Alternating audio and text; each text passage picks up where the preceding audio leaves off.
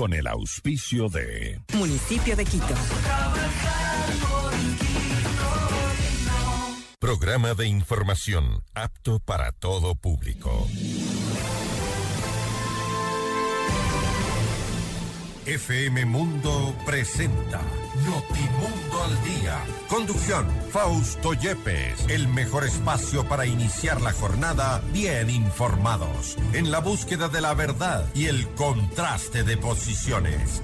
Dirección informativa, María Fernanda Zavala. Dirección general, Cristian del Alcázar Ponce. Notimundo al Día. Muy buenos días. Bienvenidos todos.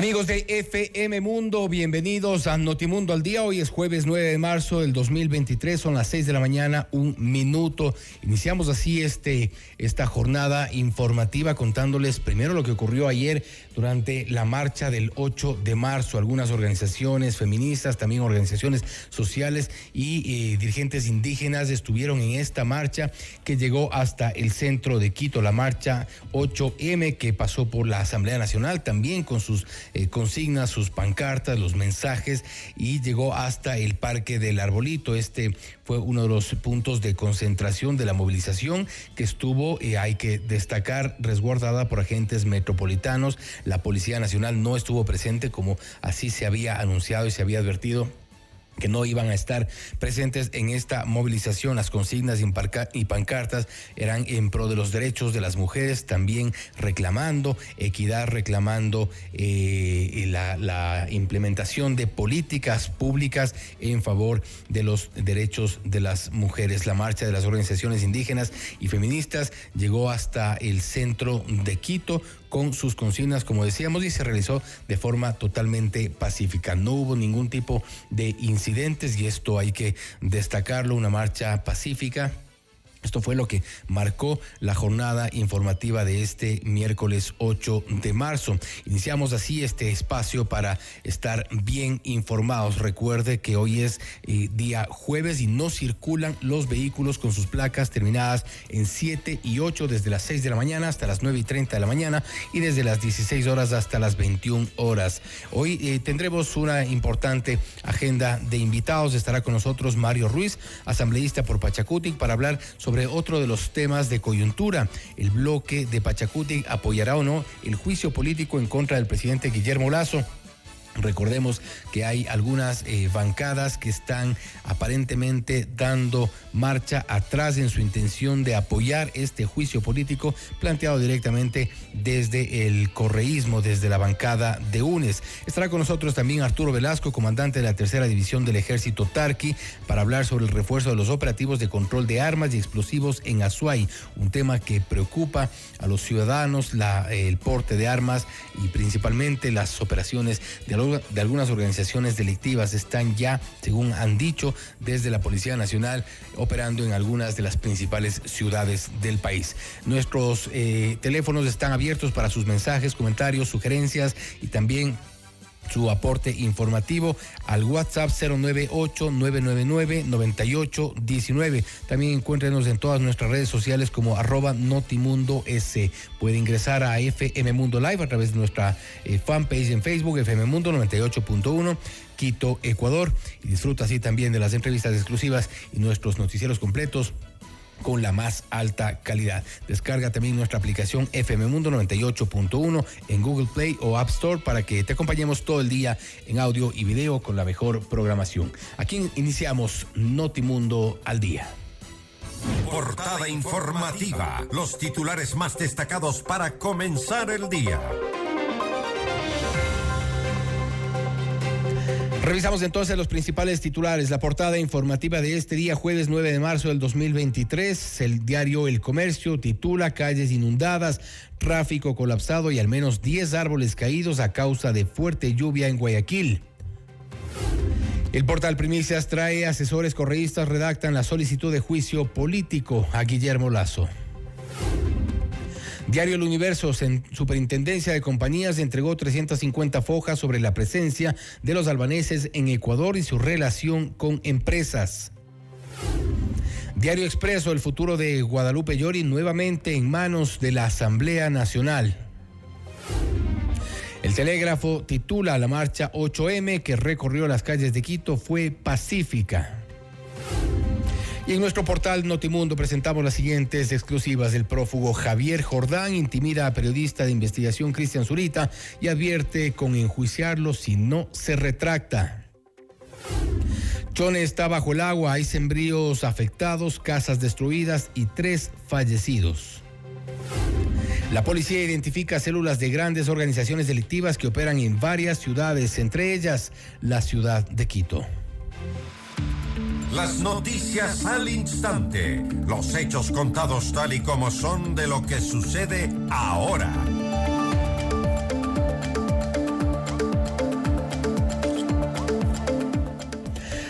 Arrancamos así la información. Más de 60 personas trabajaron en el informe de la Comisión del Caso Encuentro que se aprobó el pasado 4 de marzo y que servirá de base para la solicitud de juicio político en contra del presidente Guillermo Lazo. Entre ellos se encontrarían personas externas de la Asamblea Nacional que asesoran a la bancada correísta de UNES. La información sobre este equipo de asesores surgió desde la misma comisión multipartidista. El 19 de febrero del 2023, la asambleísta Mireya Pazmiño aseguró que había 60 personas trabajando con la presidencia Viviana Veloz en la elaboración del informe del caso Encuentro. La Asamblea sesionará presencialmente este 9 de marzo en Puerto Viejo para conmemorar la fundación de esta ciudad. Uno de los puntos que se discutirá dentro de la mayoría legislativa es la redacción de la solicitud de juicio político que esta vez lo ha planteado la bancada de UNES. Gisela Garzón, asambleísta de UNES, aseguró que la bancada se mantiene en su postura de impulsar el pedido de juicio político en contra del presidente Guillermo Lazo e hizo un llamado a los legisladores a mantenerse en sus posiciones. Aquí más de lo que dijo. El asunto no es nuestro, porque nosotros seguimos con lo que le hemos dicho al país, que es que hay que seguir los mecanismos constitucionales y llegar a una salida de la crisis utilizando los mecanismos constitucionales. Que respondan las bancadas que ahora quieren lavarse las manos o bajarse de este momento al país, porque esto no es una cuestión únicamente de legislativo, se trata de la crisis que vive el país. Recuerdo lo que pasó en el tema de la muerte cruzada, por ejemplo, fuimos nosotros y en su momento se nos señaló como que buscábamos desestabilizar. Lo mismo está pasando en este momento. Aquí la preocupación es por qué esos grupos políticos que aprueban un informe ahora dicen que ya no quieren juicio político, porque eran los primeros que reclamaban cuando no estaban en la comisión ocasional y ahora resulta que, que, les interesa lo que estaba pasando. ¿Por qué son aquellos que mienten con el contenido del informe diciendo que no se ha hablado de, ciertas, eh, de ciertos grupos, de ciertas tramas, cuando en el informe constan los nombres que ahora dicen que ellos han descubierto por obra y gracia? De hecho, se ha pedido el levantamiento de la reserva. ¿Por qué no nos preguntamos por qué vino la bitácora de Carondelet en calidad de reservado? ¿Qué esconden? ¿Quién entra y quién sale del Palacio de Carondelet? Por su parte, el legislador del Partido Social Cristiano, Esteban Torres, afirmó que la bancada tomará una decisión una vez que las causales para enjuiciar políticamente al presidente Lazo estén claras. No, no, no, no, que nosotros no vamos a eh, votar o a respaldar un texto que nos pase alguien. Nosotros tenemos que construir y por eso nuestras tesis que están presentes desde el momento en el que la comisión votó el informe y nosotros fuimos muy claros, por ejemplo, en el tema de causales, posibles delitos, en fin, se sigue dialogando respecto de la configuración del texto, como les digo, es un texto que requiere preparación si queremos que pase el filtro de la Corte Constitucional y por eso muchas personas quizás pensaban que era automático. Luego de la votación del informe, el día lunes iba a estar el juicio y no es así. Hay que ser serios en el texto. La asambleísta de la bancada Izquierda Democrática, Yesenia Guamaní, mencionó que no ha tomado una decisión al respecto del juicio político en contra del presidente Lazo. Además, explicó por qué desde el movimiento votaron a favor del informe de la comisión ocasional que investigó el llamado caso Encuentro. La bancada Izquierda Democrática todavía no ha tomado una decisión al respecto. Eh, después de un análisis que lo hagamos internamente, pues tomaremos una decisión definitiva en lo que respecta a la bancada como tal. Nosotros eh, votamos a favor del informe que recomienda el juicio político porque evidentemente eh, aquí se configura la causal 2. El presidente tiene la responsabilidad por comisión y el juicio político no solamente es por acción, sino también por comisión. Mientras el país está eh, clamando por salud, seguridad, empleo, lamentablemente el presidente ha permitido que los recursos de los 18 millones de ecuatorianos se vayan en este caso por actos de corrupción en las empresas públicas. Nosotros eh, tomamos la decisión internamente en la bancada. no hemos eh, tomado en consideración lo que diga en este caso eh, el, el Consejo Ejecutivo Nacional, sino más bien una votación a la interna de la banca. Javier Jordán, involucrado en la trama de corrupción de los hospitales públicos los primeros meses de la pandemia y prófugo de la justicia, envió una carta al periodista y director del portal de periodismo de investigación Cristian Zurita para que se retracte sobre las denuncias en su contra. En Notimundo Estelar, Zurita calificó al documento como intimidante. No obstante, enfatizó que él enfrentará este proceso legal instaurado en Estados Unidos efectivamente es una condición por demás intimidante ¿sí? O sea, no es sencillo pensar que se puede enfrentar un proceso judicial en los Estados Unidos. Y por supuesto, Fausto, que yo no subestimo esto. Por supuesto que no subestimo. Por supuesto que es una intimidación.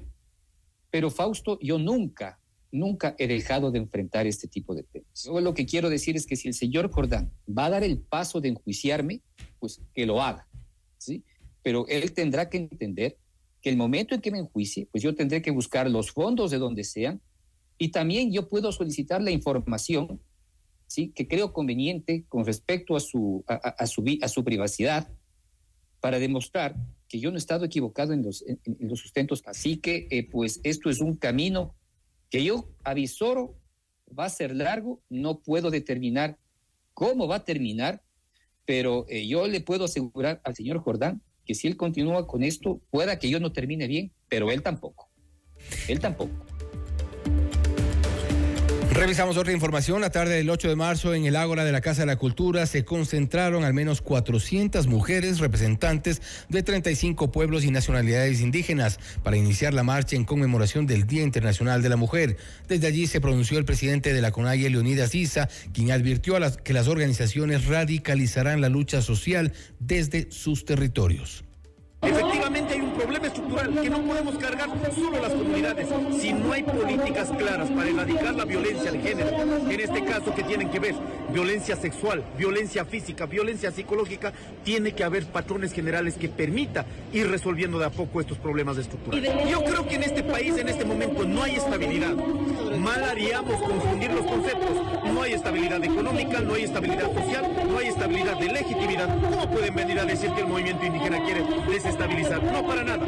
Este día reivindicamos la lucha de las mujeres a nivel global y no se confunda con otros escenarios. Asimismo hemos dicho, vamos a radicalizar la lucha en nuestros territorios, que quede absolutamente claro. Y algún momento, de acuerdo a las circunstancias, si tenemos que declarar en movilización nacional, también la haremos. Pero el día de hoy estamos reivindicando la lucha internacional de las compañeras mujeres. Y atención, grupos de mujeres y hombres recorrieron las calles de la capital en el marco de la conmemoración del Día Internacional de la Mujer. Desde las 16 horas del 8 de marzo, los manifestantes se movilizaron con consignas en pro de los derechos y la igualdad de condiciones. La marcha salió desde la Plaza Indoamérica en la Universidad Central del Ecuador.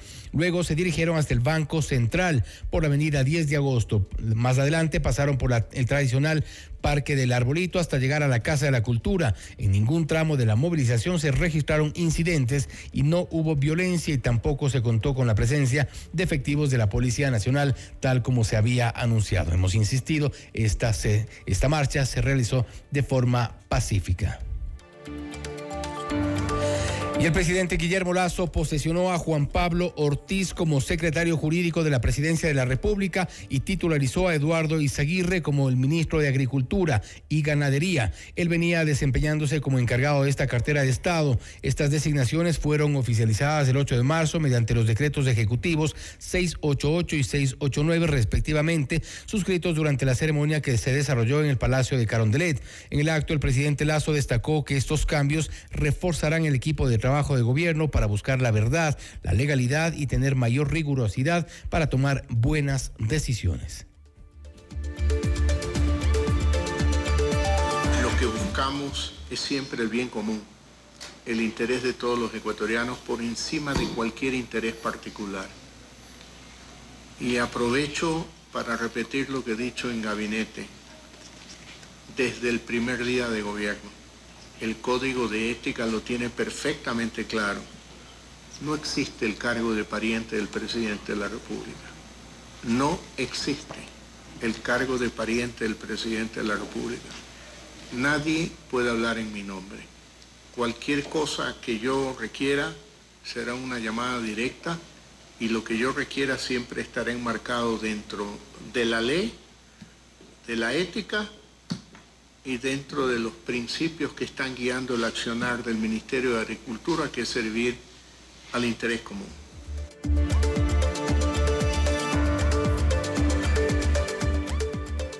6 de la mañana, 15 minutos, jueves 9 de marzo del 2023. Recuerde que hoy los eh, no circulan en Quito los vehículos con sus placas terminadas en 7 y 8. Nuestro WhatsApp está abierto, el 098-999-9819. Y encuéntranos en todas nuestras redes sociales como arroba Notimundo S. Recuerda que puedes mantenerse bien informado por Notimundo al día. Vamos a una pausa y volvemos con más información, entrevistas y reacciones.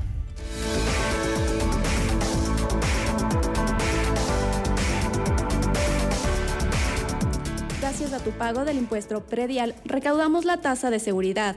Con ella se financian obras y servicios de seguridad ciudadana, convivencia ciudadana, obras y servicios de gestión de riesgos en beneficio de todos.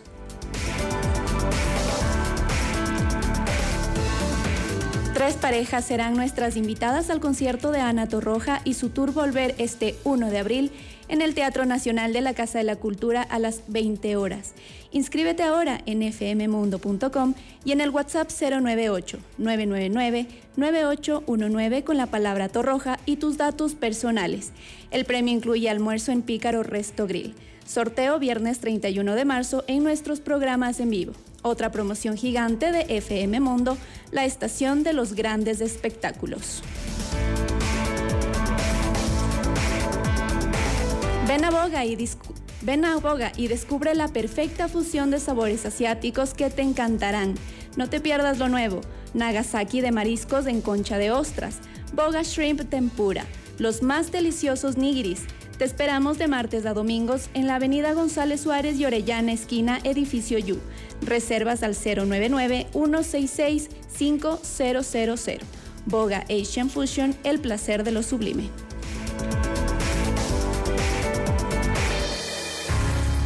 Ya volvemos con Notimundo al Día.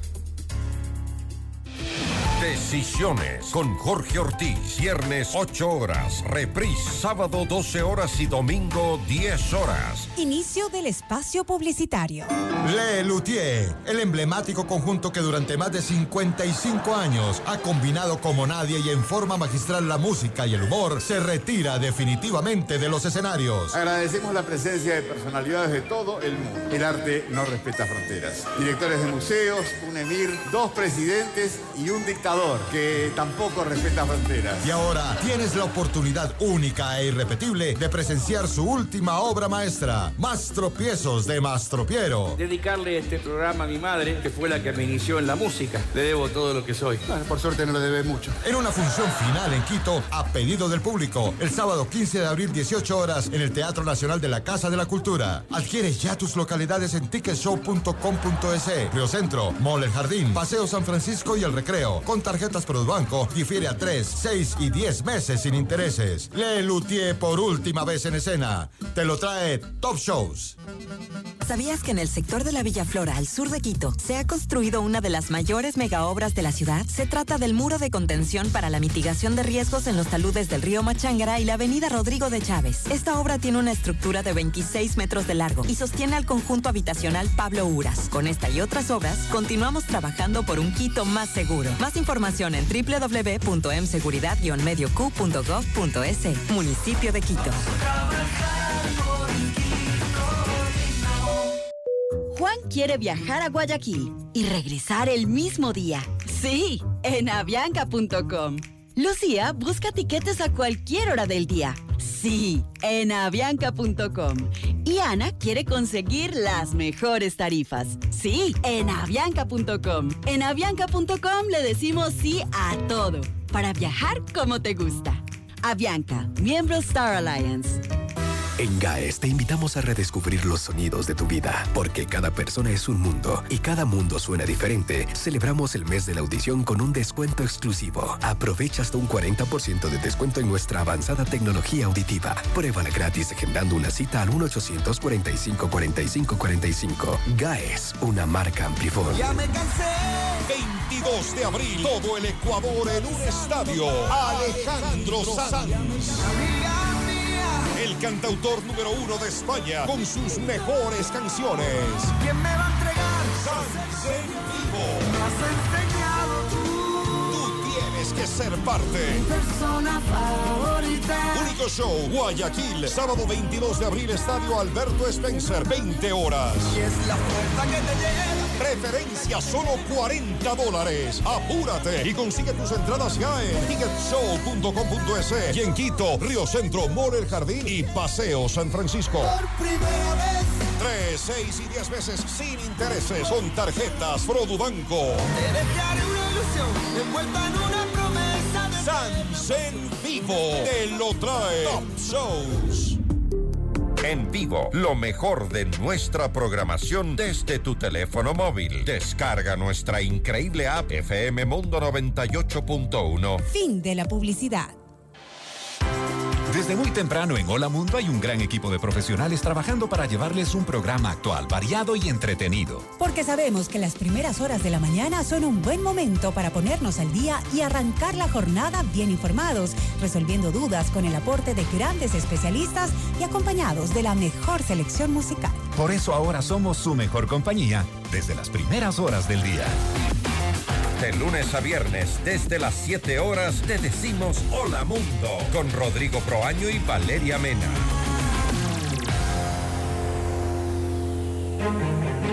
Continuamos con Notimundo al Día, desde los estudios principales de FM Mundo en Quito. Entrevista al Día.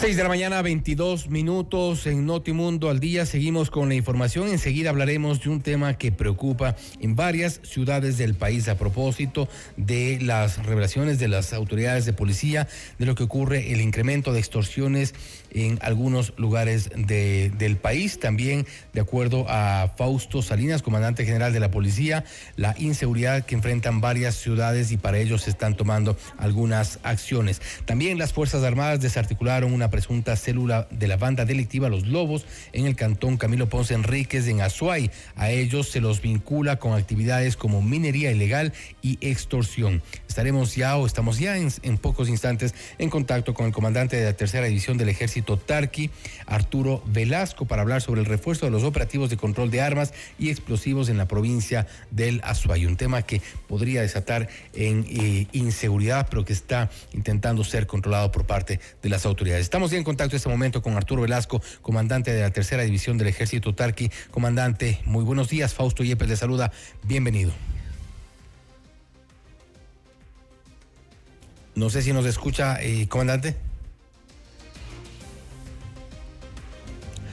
Tenemos algún problema en la, en la conexión, pero ya enseguida nos conectamos con Arturo Velasco, comandante de la tercera división del ejército Tarqui, para hablar sobre este tema, lo que ocurre en la provincia del Azuay. A propósito, las Fuerzas Armadas desarticularon una presunta célula de la banda delictiva de los Lobos. Eh, recordemos que hace pocas semanas también se habló sobre la operación de estas bandas, los Lobos, los Chonequiles, los Choneros, entre otras, que están ya con eh, sus operaciones en algunas ciudades del país, eh, en la capital, por ejemplo, y eso se ha revelado en estas últimas horas, en Guayaquil, en Esmeraldas, son algunos de los focos y los centros de operaciones de estas bandas que han comenzado a tener eh, sus eh, células en estas ciudades. Para ello, tanto Fuerzas Armadas como la Policía Nacional han iniciado operativos de control, operativos también de inteligencia para detectar la presencia de estas bandas. Los lobos, como decíamos, también los tiguerones, que son otras de las bandas que inicialmente se sabía operaban o tenían su centro de operaciones en, Guayaquil y en Esmeraldas. Tenemos aquí ya el contacto. Estamos listos con el eh, comandante de la tercera división del ejército Tarqui, Arturo Velasco. Muy buenos días, Fausto Yepes le saluda, bienvenido. Muy buenos días, estimado Fausto, un saludo cordial a su distinguido medio de comunicación y a toda la audiencia radio escucha de este prestigioso medio. Comandante, gracias eh, por atendernos. Eh, reportábamos hace unos instantes que las Fuerzas Armadas desarticularon a una célula de la banda de los Lobos. Lamentablemente, y según se ha informado por parte de las autoridades, estas bandas delictivas de estas organizaciones están comenzando a tener presencia en otros sectores del país. Decíamos también que se, eh, es conocido como centro de operaciones de estas bandas, las provincias de Esmeraldas, Guayas, por ejemplo. Ahora ya se registran estos brotes en otros eh, sectores del país. ¿Qué es lo que se sabe de Azuay? Ya eh, lo que se ha logrado detectar y un poco cómo va a ser el trabajo de aquí en adelante. Bueno, muy gentil. Eh, nosotros como Comando Operacional 3 Sur nos encontramos con seis provincias de la región sur a responsabilidad, Cañar, Azuay, El Oro, Loja, Morona, Santiago y Zamora Chinchipe. Efectivamente, gracias a información de inteligencia militar, específicamente el Grupo de Inteligencia Militar Occidental, a través de la, del Comando Operacional número 2 Guayas, eh, se realizó esta operación en coordinación, lógicamente, con el Comando Operacional 3 de nuestra jurisdicción, y pues se pudo detectar a, este, a esta célula que se encontraba con armamento de, de largo calibre y corto calibre, y es así que se, se pudo incautar un fusil y, y dos pistolas, así como material de explosivos, cápsulas detonantes, cordón detonante, todo lo, el material relacionado a minería de Fausto. Y... Hubo nueve detenidos en esta operación en el sector de Ponce Enríquez, que es uno de los cantones mineros más importantes de acá de la provincia de La Suay. De igual forma, el día de ayer, ayer a la madrugada, tuvimos una operación muy importante también en el sector de Sig lógicamente que es con, con eh, destruimos dos campamentos, dos campamentos de minería ilegal, eh, se capturó también, se detuvo a algunas personas y se, se destruyó prácticamente eh, maquinarias retroexcavadoras en, el sector este de Zig Tenemos eh, precisamente a lo que usted nos hace mención, el reporte, este, parte de los de la, de la evidencia, esta excavadora marca eh, Caterpillar, también hay cuatro campamentos con capacidad para 20 personas aproximadamente que han sido destruidos, una bomba de succión, eh, cuatro bombas de succión, cuatro generadores eléctricos, es decir, están bastante equipadas estas organizaciones, en este caso dedicadas a la minería ilegal.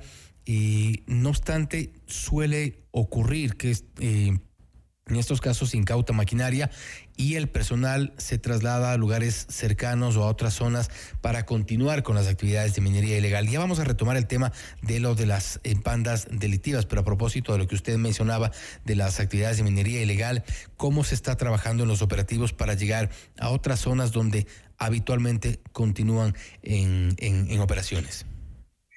Bueno, realmente nosotros eh, tenemos una excelente coordinación con la, con la gobernación, con la Policía Nacional acá en nuestra jurisdicción. Y es así que las operaciones las planificamos junto con Fiscalía, junto con la EMOV inclusive, nosotros, cada institución en base a sus competencias. Nosotros, nuestra misión es control de armas, municiones y explosivos. La, la ARCEN, la Agencia Reguladora de Control de Minero, pues se encarga de la parte minera, la Policía Nacional igual, de antecedentes, cada cual en su competencia, Fausto. Salimos en base a información de inteligencia militar, en, base a información de inteligencia policial, eh, cumplimos la operación y pues las autoridades competentes se encargan de, de la maquinaria, incautar, decomisar, destruir en base a lo que estipula la ley de minería en el país estamos coordinando permanentemente y es así que hemos todo el tiempo estamos eh, ejecutando este tipo de operaciones. Primero de control de armas en vías, en áreas de, de riesgo, en áreas donde se ven, eh, hay problemas tal vez eh, delincuenciales, asistimos y paralelamente inteligencia militar trabaja en estas áreas de minería. No, usted sabe que no puede la fuerza militar ir directamente sin antes tener una información eh, que nos confirme la presencia de este tipo de personas. El dato que la fuerza militar se mueve porque siempre andamos en grupos no menores a, a 40 efectivos. Entonces, ya ven la presencia militar y lo que hacen es irse y el momento que no se les encuentra en flagrancia en actividad minera, pues no pasa nada, la máquina está ahí y no hay cómo tocarle y no hay cómo demostrar que estuvo trabajando. Ya nos ha pasado muchísimas veces, incluso hemos ingresado sin las autoridades competentes de ARCEN porque en flagrancia y les capturamos nosotros porque les vimos, pero resulta que no está una autoridad competente y me toca dejarles nomás y ellos al día siguiente les dan la libertad. Entonces sí es complejo el tema, es complejo el tema para nosotros. No obstante, ¿qué capacidad tienen, eh, comandante, para tener eh, operaciones similares a lo que ocurrió, por ejemplo, en, en Perú. bombardearon una zona que estaba dedicada abiertamente a la minería ilegal, actividades de minería ilegal. ¿Cuál es la capacidad que tienen las Fuerzas Armadas para eventualmente, cuando detectan eh, este tipo de actividades, hacer una operación similar, destruir estas máquinas para garantizar que no vuelvan a operar, que no vuelvan a, dedicarse a este tipo de actividades? Ese fue un golpe que, que ha sido eh, destacado en, estas, en estos últimos días y, mucha gente ha reaccionado, por ejemplo, diciendo, ¿por qué no hacen lo mismo acá? Porque las máquinas se las ve todos los días. Hablamos, bueno, generalmente eh, lo, donde más se ubican es en la zona oriental, pero ustedes también, eh, de lo que nos cuentan, detectado estas, estas operaciones, ¿qué capacidad tienen las Fuerzas Armadas para hacer un operativo y eventualmente destruir la, maquinaria? Eh, Fausto, efectivamente yo me trasladé a Macará, conversamos con el alcalde, nos fuimos al sitio, verificamos, en realidad no fue un bombardeo como, se dice ahí, simple y llanamente tampoco participó el ejército, el ejército del Perú no tiene competencia en minería ilegal en el país vecino. Coordiné con nuestro par peruano, el señor general de, división Marcos Rodríguez, que es del comandante, Comando de Operaciones Norte, y él me ratificó que no participaron ellos.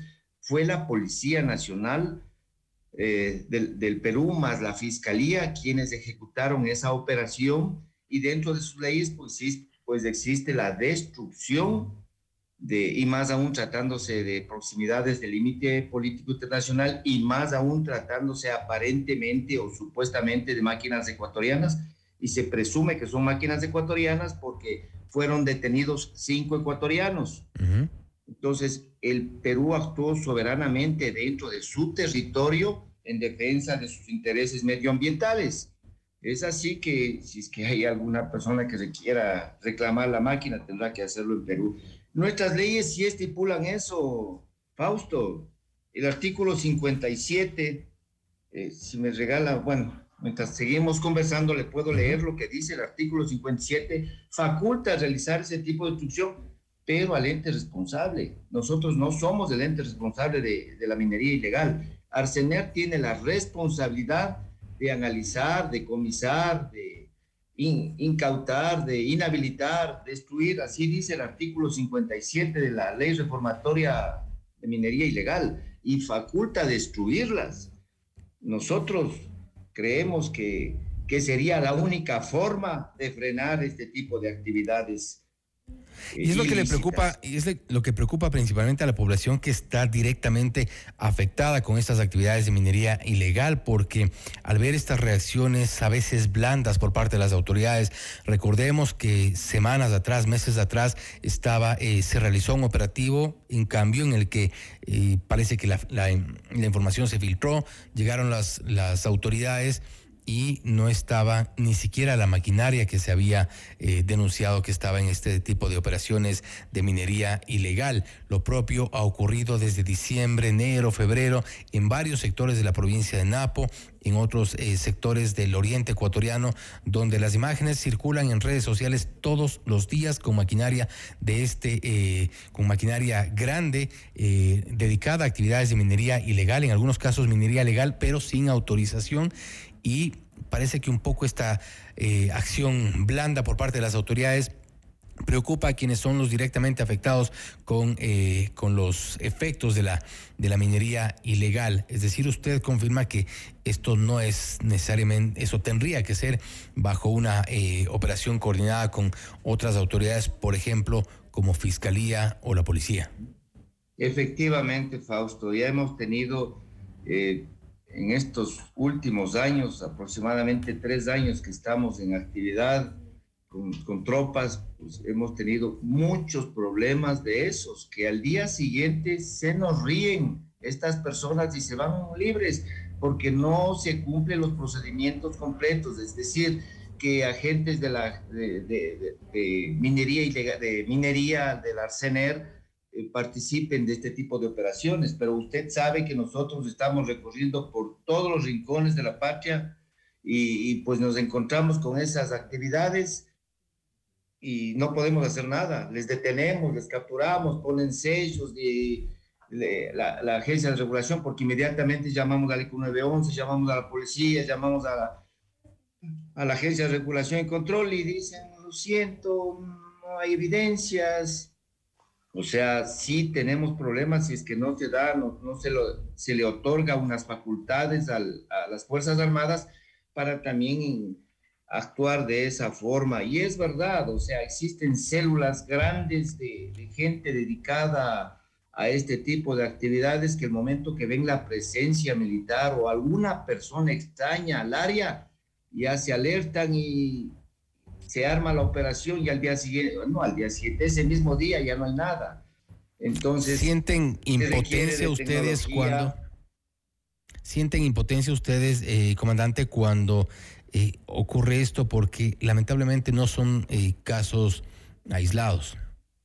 Sí, es así. Sentimos impotencia y también sentimos impotencia de cómo esta gente destruye el medio ambiente, contamina los ríos, es, es, complejo el tema, Fausto.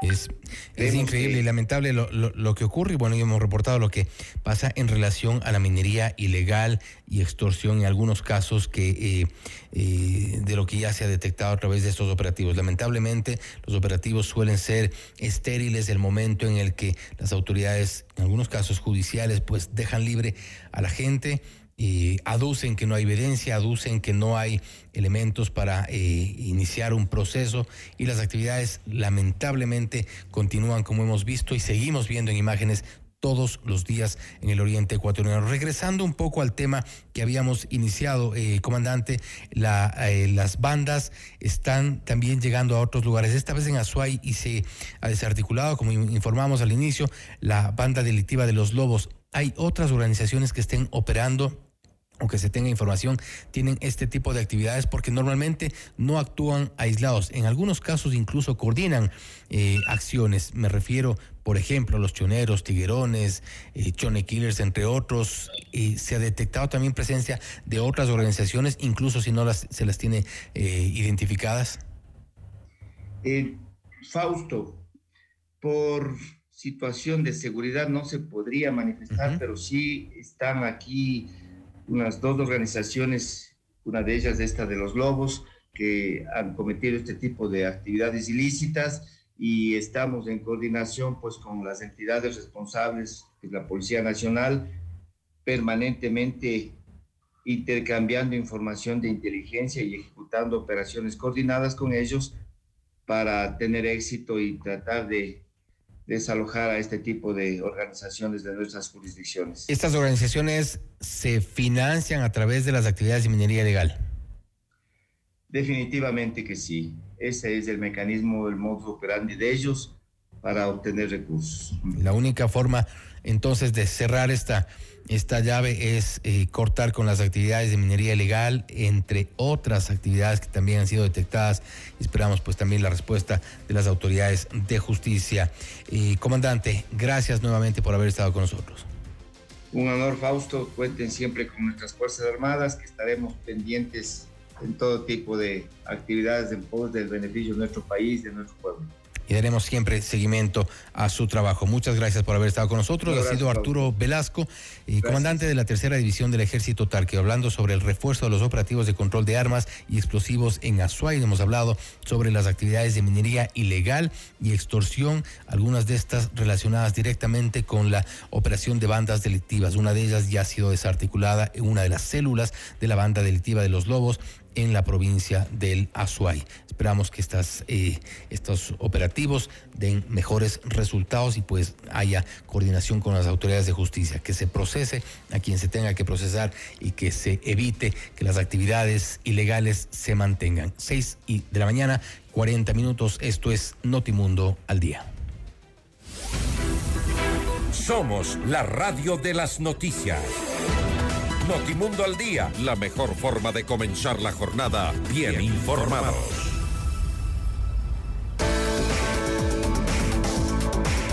La Seguridad inició la campaña de sensibilización sobre prevención de riesgos y seguridad que se realizará en distintos puntos de la ciudad. Ya volvemos con Notimundo al día. Decisiones con Jorge Ortiz. Viernes 8 horas. Reprise sábado 12 horas y domingo 10 horas. Inicio del espacio publicitario. FM Mundo presenta Mundo Salud con el doctor Esteban Ortiz. Bienvenidos. Hola amigos, soy el doctor Esteban Ortiz. Hoy les vamos a hablar sobre las famosas varices. Las varices son estas dilataciones tortuosas de las venas. Las venas, cuando tienen una dificultad de empujar la sangre hacia arriba, pueden terminar en lo que se conocen como varices. Estas varices muchas veces se ven, ustedes seguramente habrán visto en la calle, pero muchas veces solo se sienten. Es decir, si usted siente algún tipo de hormigueo, algún tipo de dolor en las extremidades inferiores o algún cambio de coloración, no duden en consultar a su médico cirujano vascular de confianza y definitivamente solicitar un diagnóstico. Se diagnostica a través de un eco y se puede tratar en relación al tamaño y al estadio de la varice. Pueden ser arañitas venosas, pueden tratarse con escleroterapia o inclusive con cirugía. Su lado del asunto es cuidarse, hacer pausas activas, caminar constantemente y si no tiene un espacio para caminar, mueva los pies en el sitio donde usted está trabajando. Hasta aquí Mundo Salud con el doctor Esteban Ortiz.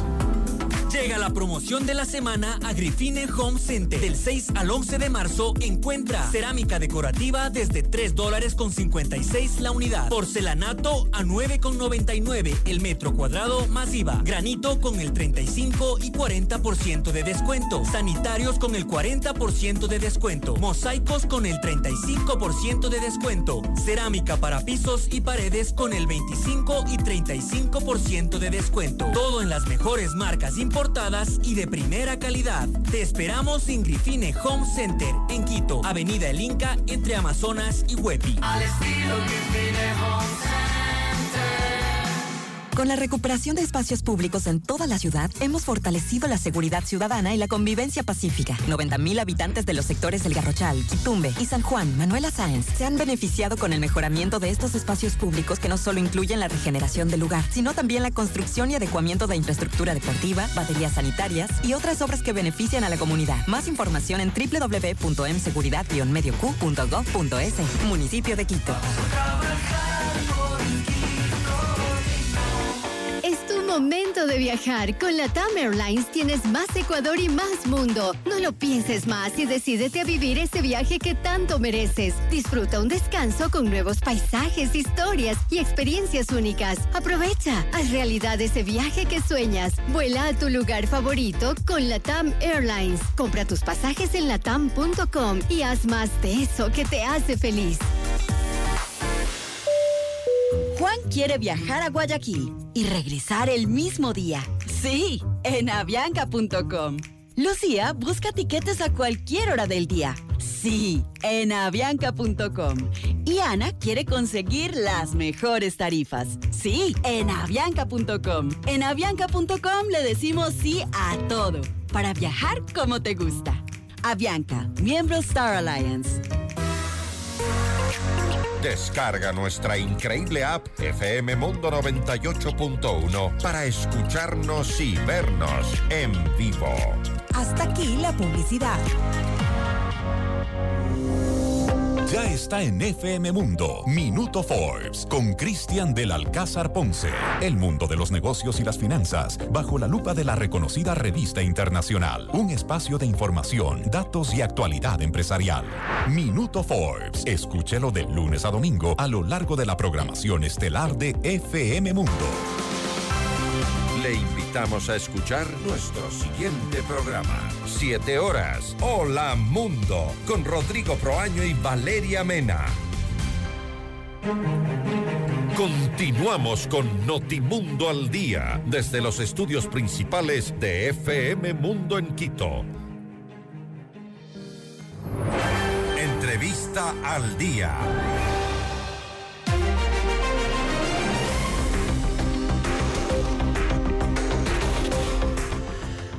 6 de la mañana, 45 minutos. Recuerde los mensajes al 098-999-9819 y encuéntranos en todas nuestras redes sociales como arroba Notimundo S.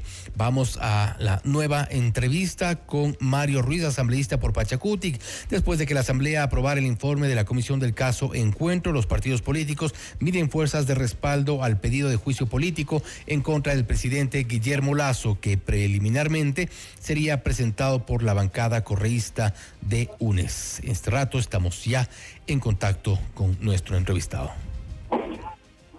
Estamos ya en contacto con Mario Ruiz, asambleísta por Pachacutic, para hablar sobre el apoyo que tendrá o no este pedido de juicio político en contra del presidente Guillermo Lazo, asambleísta. Gracias por estar con nosotros. Bienvenido. Buenos días, un saludo cordial y respetuoso a la distinguida audiencia de este prestigioso medio de comunicación. Un abrazo fuerte para el pueblo ecuatoriano. Asambleísta, eh, sí, lo, primero sería, eh, ¿usted cuál fue su, su voto el pasado sábado? A favor, a favor, toda mi bancada votó a favor del, del informe, recalcando desde luego que ese era un informe que, si bien es cierto, eh, coyunturalmente eh, votaba a favor porque el pueblo ecuatoriano sabe que efectivamente hay corrupción en este gobierno y no podemos negarlo, ese informe no dice toda la verdad. Ese informe no ha investigado toda la corrupción que existe en las empresas públicas desde los anteriores gobiernos. Pero, y, investigó, obviamente, Asambleísta, el cuestionamiento eh, radica básicamente que este eh, se hace una, eh, una votación, son 104 votos a favor y muchos de los asambleístas han comenzado, como se dice de otra forma, a bajarse de la camioneta. Es decir, aprueban un informe que lo reconocen como mediocre, un informe que lo reconocen como, como incompleto, inclusive un, un informe que lo reconocen como sin sustento en otros casos, han dicho asambleístas, sin embargo, lo, lo aprueban el, pasado sábado, pasan pocos días y un poco dan marcha atrás. ¿Qué cambió del sábado pasado no, a esta no, parte? No, no, no, a ningún momento. Nosotros fuimos claros en recalcar que este es un informe que emite la Comisión de, de, esta contra la corrupción para eh, eh, en el sentido de que efectivamente se encontró corrupción en este gobierno. Eso es lo que se aprobó. Pero otra cosa muy distinta es eh, eh, que ese informe tenga que ser una camisa de fuerza para eh, aceptar las causales que ellos ponen como causales para un juicio político. juicio político está establecido en la ley y las causales en la Constitución de la República. Y habrá que ver qué causales ponen en la demanda de juicio político y quién se atreve a presentar. Si hasta ahora no tienen efectivamente la demanda, mal haríamos nosotros en decir se va a apoyar un juicio político con una demanda que posiblemente ni siquiera la Corte Constitucional la pase, porque ese es otro tema. La, la, carta no está en la, en la, en la cancha de la Corte de la Asamblea. La carta está en la cancha de la Corte Constitucional. Sigue sin ser eh, coherente asambleísta el hecho de que algunos hayan votado a favor el día sábado y después comiencen los cuestionamientos del informe. Normalmente alguien Nosotros que siempre apoya- cuestionamos. Siempre. Yo recuerdo, recuerdo que hicimos inclusive Entonces están de acuerdo con votar eh, eh, en, en votar a favor de un informe vamos mediocre. a votar a favor de ese informe, vamos a votar eh, a favor de ese informe, no porque eh, eh, estemos de acuerdo con todo lo que, con, con lo poco que dice ese informe. Nosotros siempre recalcamos de que si hubiera estado Pachacuti en esa comisión anticorrupción, nosotros primeramente no hubiéramos permitido que se saque de la, del informe información desde el do- que, que de- demostraba que eh, la corrupción venía desde el año 2016 primero, y que ese informe no dice toda la verdad. Dijimos en rueda de prensa de que vamos a votar a, a favor de ese informe, pero que el Ecuador sepa que ese informe no dice toda la verdad. Ese informe solo ha investigado encimita nomás lo que ha pasado en este gobierno cuando los gerentes, cuando los gerentes son de la misma, eh, eh, los gerentes son la misma eh, de la mismo gobierno anterior del morenismo y de la misma del mismo gobierno de Correa. Pero estamos frente, estamos frente a, a- a asambleístas que es- están eh, dejando muy, muy, muy eh, cuestionada su, su, su accionar, porque votar por un a favor de un informe que lo reconocen mediocre, un informe que lo reconocen incompleto, que lo reconocen sin sustento, que lo reconocen incluso sesgado, votar a favor de algo mediocre, de algo que no tiene sustento, pues dice Eh, No, el, muy el poco de los problema es que asambleístas el que problema, el problema, el problema es que el informe tampoco no dice, no, no, no, no es que no sea, no, no diga nada. El informe también demuestra que efectivamente en este, en este gobierno sí hay corrupción. Y a favor de eso, ¿cómo no vamos a estar? Pero el informe recomienda un juicio político. Después, aparentemente, no encuentran la forma o las causales para llegar, llevar Pero adelante el, pero- el- pero el juicio recomienda un juicio político. Ahora toca ver quién presenta ese juicio político y qué dice ese juicio político. Y por último, eh, lo que diga el- la demanda no va a ser revisada por los asambleístas, por los 104 que votamos a favor del informe. Va a ser revisado por la Corte Constitucional. ¿Cuál va a ser Sí, la la posición de la bancada como Pachacuti? Nosotros, si viene la, la, la, el- aprobación, el informe de admisibilidad de la Corte Constitucional para que se, se, se dé paso a un juicio político, nosotros vamos a votar a favor de ese juicio político.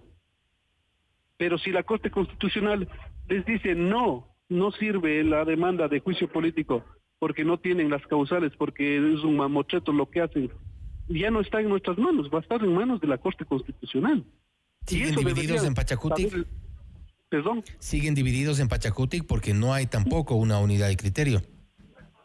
Lo que pasa es que no ha habido tal vez la forma eh, eh, adecuada de transmitir la, lo que estamos diciendo.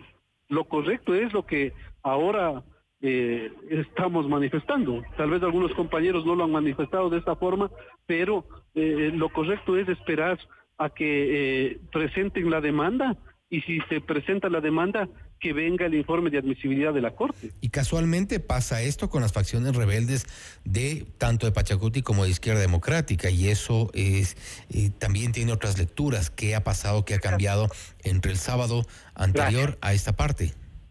Yo creo que no, las de facciones de Pachacuti más bien eh, que se declararon rebeldes, eh, nos declaramos rebeldes eh, en función de que el Pachacuti no sea arrodillado al gobierno nacional, pero una cosa es eso y otra cosa es pasar de ese extremo a ser llanapero del correísmo y hacer lo que la lo que la mayoría de correístas y social cristianos están tratando de hacer en la Asamblea Nacional, que es captar el poder eh, de todos los órganos de control. Ese es el meollo. Y no tanto ahora de gobernar, de buscar las salidas más adecuadas del país, sino para ver quién entrega los, los sectores estratégicos. Y al final En lo que, de- y al final lo que ocurre es que no toman posición ni por uno ni por otro lado.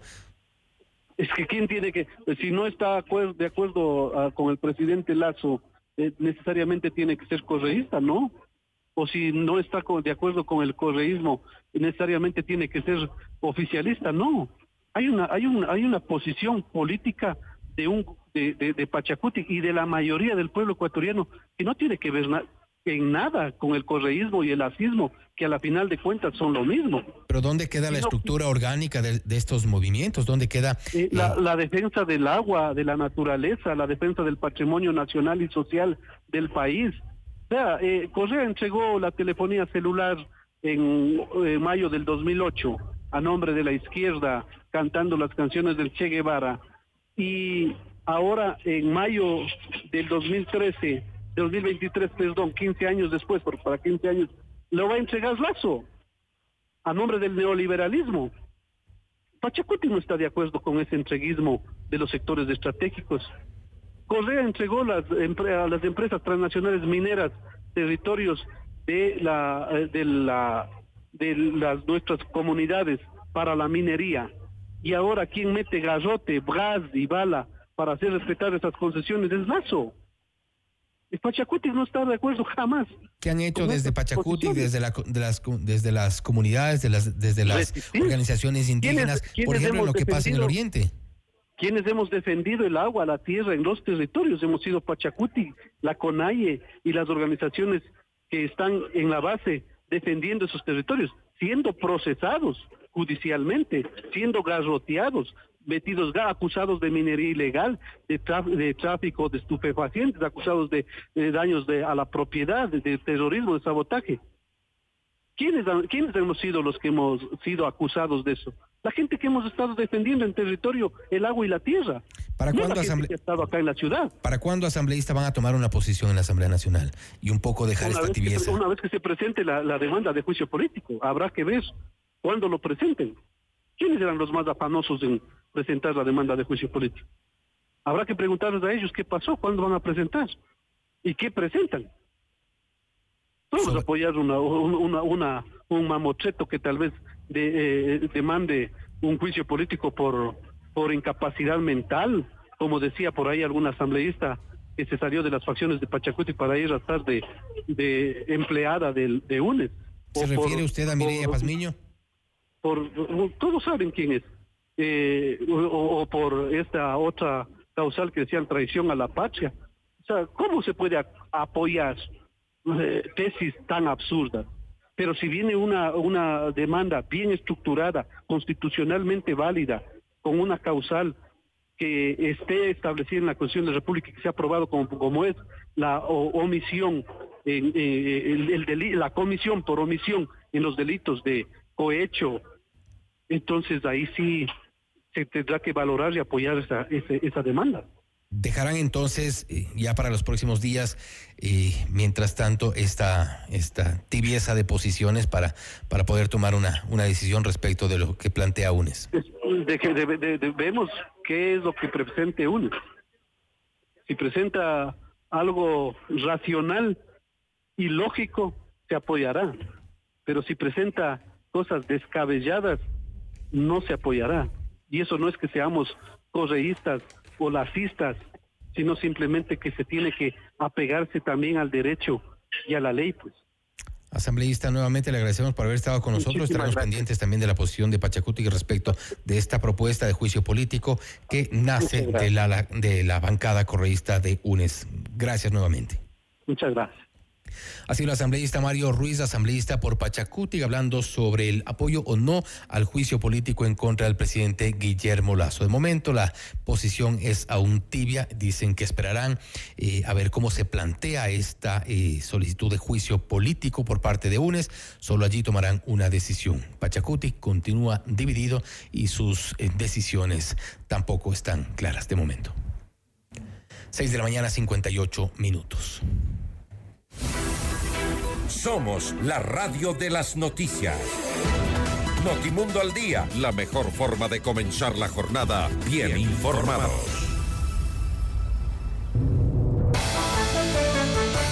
Revisamos información internacional. Las autoridades Revisamos información internacional. Las autoridades mexicanas informaron sobre la detención de una persona que estaría involucrada con la muerte de dos de los cuatro estadounidenses que previamente fueron secuestrados en México. Indicaron que la localización de los ciudadanos se realizó la mañana del martes 7 de marzo en una casa de madera que se ubica en Matamoros, Tamaulipas. Vamos con eh, hasta Chile. En Chile, dos personas fallecieron durante un enfrentamiento entre la policía y una banda delictiva integrada por 12 personas que pretendía asaltar un camión blindado que portaba más de 30 millones de dólares en su interior. El hecho se dio dentro del aeropuerto Arturo Benítez en Santiago. Mediante un comunicado, el alto comisionado por la paz de Colombia informó que el tercer ciclo de negociaciones entre el gobierno de Gustavo Petro y miembros del Ejército de Liberación Nacional se llevará a cabo en Cuba. El presidente de la Nación Centroamericana, Miguel Díaz, declaró en su cuenta de Twitter que es un honor celebrar en La Habana los procesos para alcanzar el cese al fuego en, el país sudamericano.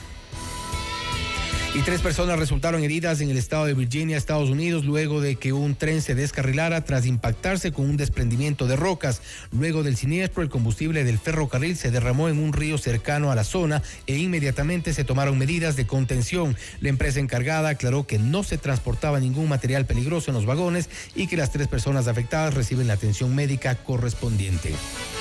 Hasta aquí la información en Notimundo al día. Siga con nuestra programación en FM Mundo. Conmigo hasta más tarde en Notimundo Estelar.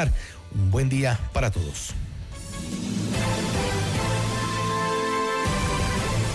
FM Mundo presentó Notimundo al día, el mejor espacio para iniciar la jornada bien informados.